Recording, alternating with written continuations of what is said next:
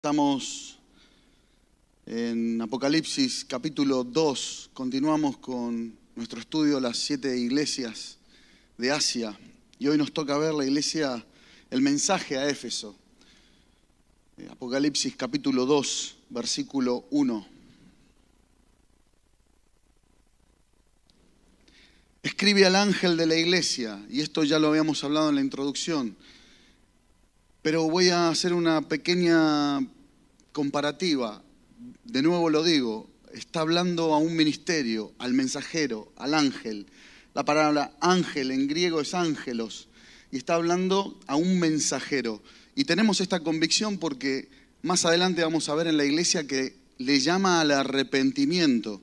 Y los ángeles, como ustedes saben, no están llamados a, este, a ser arrepentidos. El que está sí, en esta condición es el hombre que ha pecado y porque el pecado está original en él, necesita este tipo de arrepentimientos. Entonces escribe al mensajero de la iglesia, al ministerio de la iglesia, en Éfeso, el que tiene las siete estrellas en su diestra y el que anda en medio de los siete candeleros de oro, dice esto.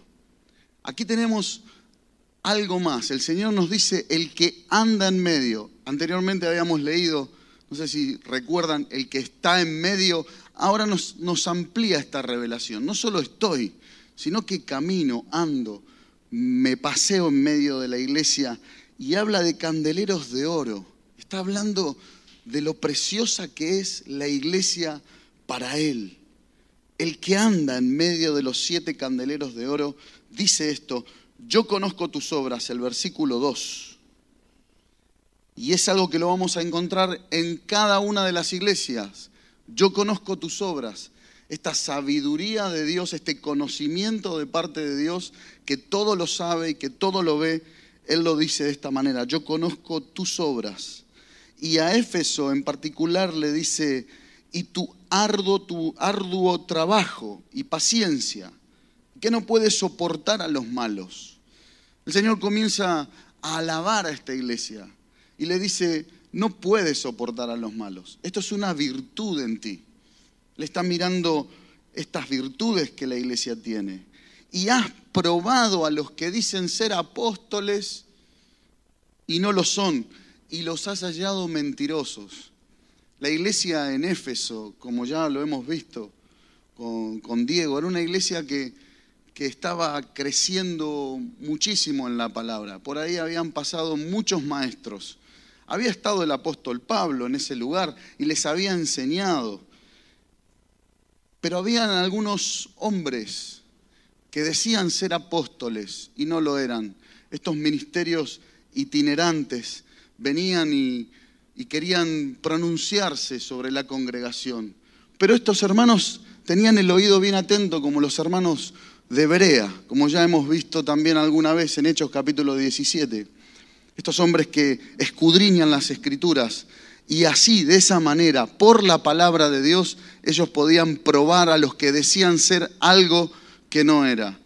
Mire, lo decimos una, dos y tres veces y en cada estudio, si desde aquí decimos algo que no es, hermanos, tenemos la libertad de poder compartirlo. Esto no estoy de acuerdo están las autoridades, están los pastores a quienes podemos compartir, porque de esto se trata. Que la luz de Cristo brille en medio nuestro y que la palabra sea la que tenga la preeminencia en medio de nosotros. Has, los has hallado mentirosos, dice, y has sufrido y has tenido paciencia y has trabajado arduamente. Y escuche esto, número 3, versículo 3 por amor de mi nombre. Una iglesia que tenía amor y el amor por el Señor se mostraba en sus obras. Trabajaban para Él, vivían para Él. Eh, no solamente enseñaban y guardaban la, la doctrina, sino dice, has trabajado arduamente por amor de mi nombre y no has desmayado. Seguramente que la iglesia los ministerios de la congregación de Éfeso en ese momento estaban eh, a por todas en la casa del Señor. Pero parece que esto no fue suficiente porque el Señor les dice, pero tengo contra ti algo. Y esto lo vamos a ver a, lo largo de las siete iglesias. El Señor primero nos dice lo bueno, nos dice, nos alaba, nos dice aquellas, aquellas cosas, si las hay, porque ahora hay algunas iglesias que no la, no la tenían, buenas, pero al momento de reprender o al momento de corregir, Él lo hace de esta manera, confrontando. Y dice, tengo contra ti que has dejado tu primer amor. Qué tremendo. No le dice que no tiene amor. Tú no tienes amor para mí. No les dice que cuando trabajas no lo haces con amor. No, todo lo contrario. Tú has trabajado arduamente por amor a mi nombre. Pero tengo contra ti que has dejado tu primer amor. Y en el versículo 5 nos da la respuesta de qué hacer en este caso. Y esta, este es algo que en la iglesia a nivel mundial está sucediendo. A veces nos enfocamos tanto en la obra para el Señor y hemos tenido paciencia y hemos trabajado arduamente y trabajamos para los demás y trabajamos para el Señor cuando trabajamos para el prójimo. Pero el Señor acá dice, recuerda, por tanto, de dónde has caído. Recordar de dónde has caído y arrepiéntete y haz las primeras obras. Fíjense, el primer amor está relacionado con las obras. No dice, no habla del corazón. El Señor no, le está hablando a los sentimientos. No quiere tocar sentimientos el Señor aquí. Jesús es claro, dice, has perdido el primer amor. Recuerda, por tanto, de, por tanto, de dónde has caído arrepiéntete y vuelve a las primeras obras. Esas obras de amor que están relacionadas con la intimidad con Él. Porque no le está hablando de las obras hacia los demás o en la iglesia. Le está hablando del amor. Le está hablando del primer amor. De ese día que te entregaste al Señor y tenías tu Biblia toda marcada, rotulada, que la leías cada día, de esas, de esas noches en desvelo que tenías enamorado de parte del Señor, de ese tiempo de oración intenso donde no te dormías, sino que clamabas y le buscabas y, le adorabas todo el tiempo. Cuando venías a las reuniones y levantabas tus brazos y le amabas con todo tu corazón, vuelve a tu primer amor. Recuerda, por tanto, de dónde has caído y arrepiéntete. Aquí abro un paréntesis. Y pareciera que el arrepentimiento está ligado solamente para cuando me voy a bautizar. Me arrepiento de mis obras, me bautizo y ya está. Cierto joven una vez le decía a un pastor, de verdad tenemos que escuchar mensajes de arrepentimiento hoy exponiendo su madurez. Sí, mis hermanos, cada día debemos arrepentirnos y mirar dentro de mi corazón si en verdad tengo hambre de Cristo si en verdad estoy enamorado de Cristo, si en verdad es el Espíritu de Dios el que me está guiando a amarle cada día más, a buscarle cada día más, a saber más de Él, esto es el primer amor. Y esto es lo que esta iglesia había abandonado. Era una iglesia madura, pero había dejado el primer amor. Pero tienes esto, le dice el Señor. Que aborreces las obras de los nicolaitas las cuales yo también aborrezco. Ah, no sabemos mucho de estas obras en sí, pero algunos historiadores hablan que Nicolás, uno de los siete diáconos de la iglesia primitiva, estaba introduciendo, ¿sí? introduciendo dentro de, de la iglesia falsas doctrinas. Estaba diciendo que se podía pecar deliberadamente porque estábamos en un tiempo de gracia lejos de la verdad.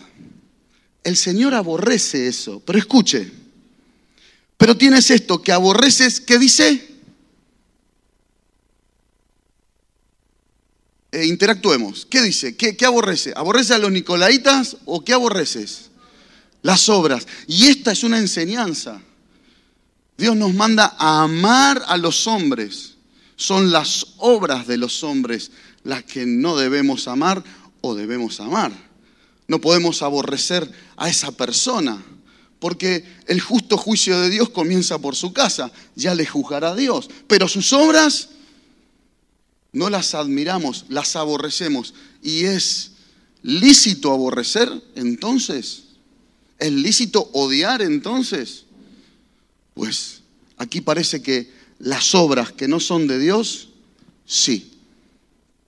Sí. Bien profetizó sobre este tema el apóstol Pablo, ahí en Hechos capítulo 20, versículo 29, si no recuerdo mal.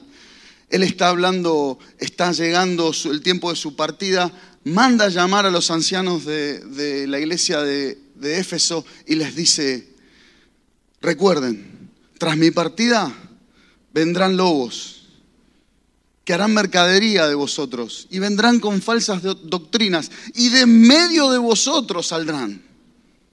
Mis hermanos, tenemos que velar por estas cosas. Estas son las que importan, estas son las que verdaderamente interesan.